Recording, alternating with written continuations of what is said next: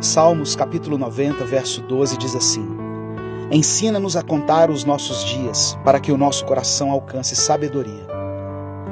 Na medida em que o final de ano se aproxima, é como se um filme passasse na nossa mente. E é comum que a gente faça uma avaliação da nossa vida durante o ano que se passou. E começamos a nos lembrar de cada momento, de cada detalhe, cada problema que tivemos que enfrentar, alguns que até pareciam não ter solução.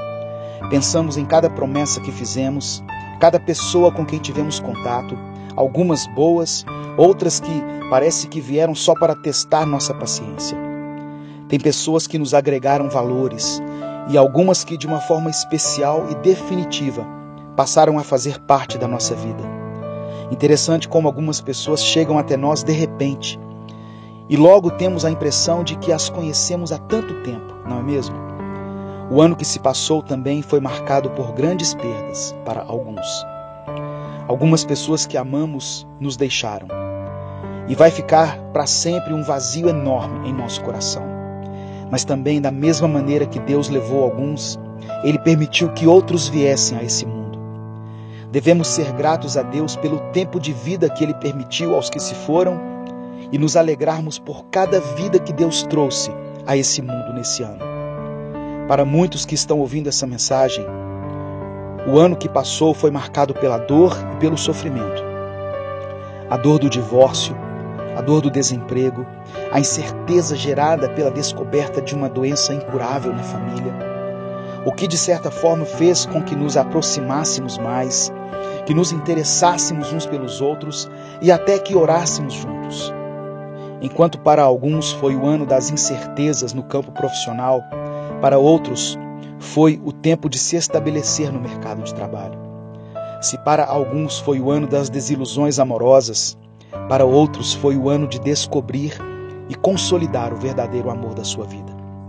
A verdade é que estamos todos juntos nessa grande viagem chamada vida e sujeitos a passar por momentos bons e ruins. Eu não sei como foi o seu ano, mas não deixe de ter esperança de que dias melhores virão. Depois das 23 horas e 59 minutos do dia 31 de dezembro, um novo ano vai começar para você. É como se Deus estivesse te dando uma folha em branco e você recebesse a chance de recomeçar. Decida fazer do ano que se inicia o melhor de toda a sua vida, no que depender de você. Porque tem coisas que só dependem de nós mesmos. Decida amar mais, perdoar mais, ser mais tolerante, menos mesquinho, mais generoso. Cuide mais do seu corpo, faça caminhadas, abandone os vícios, durma mais cedo. Ligue para aquele amigo ou amiga que você só vê nas redes sociais. Vocês eram tão unidos, unidas e agora nem se falam mais. Valorize as pessoas enquanto elas estão ao seu lado. Passamos a vida preocupados com tantas coisas e nos esquecemos de que nossos pais, nossos irmãos estão envelhecendo e um dia não estarão mais com a gente. Viva a vida intensamente, valorizando cada segundo de existência que Deus te dá. Eu quero orar por você.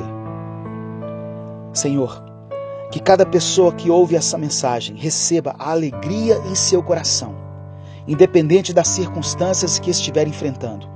Que o novo ano seja repleto de bênçãos, mesmo que essas bênçãos venham até nós em meio às lutas.